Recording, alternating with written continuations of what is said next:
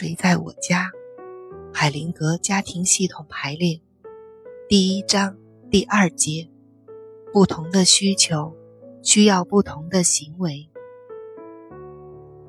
我们对归属的需求，对付出和接受之间平衡的需求，以及对社会秩序的需求，共同作用，维护着我们所属的社会群体。但是。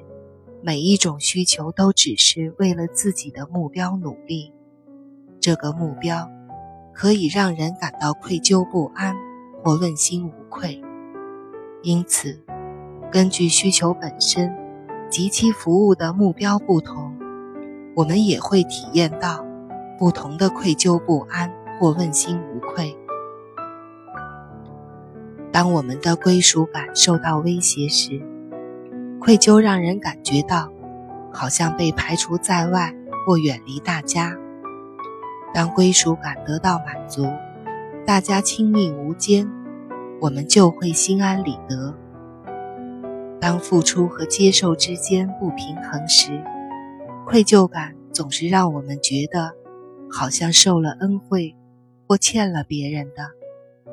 当他得到满足时，我们就会感觉到问心无愧，有了权利和自由。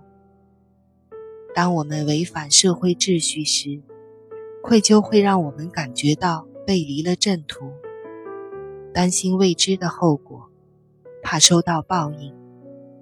当我们尽心尽责的、一心不二的尊重社会秩序时，我们会感到问心无愧。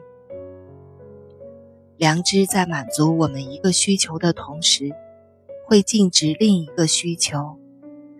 在另一种情况下被禁止的需求，它却可能允许我们得到满足。例如，爱和秩序。母亲叫儿子单独玩一小时，因为他违反了家里的规矩。如果他让儿子整整一个小时都待在自己的房间里，可能符合了社会秩序的要求，但儿子理所当然的会感到孤独，因为爱和归属感被剥夺了。由于这个原因，母亲像很多父母一样，会对惩罚打折扣。虽然这不符合社会秩序的全部要求。妈妈在这方面会感觉到不安，但她满足了爱，从而心安理得。即使在各种需求之间相互冲突时，良知也会行使自己的职责。当需求发生冲突时，我们就会体验到良知的冲突。不管是谁，只要想在某一需求方面问心无愧。必然同时在另一方面感觉到内疚不安。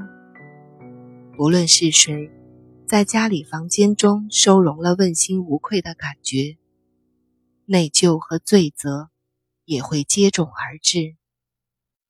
不管我们怎样在良知后面紧追不舍，我们总是感觉到无愧和愧疚难以分离。在这一需求方面，我们无愧。另一需求方面，我们就会愧疚自责。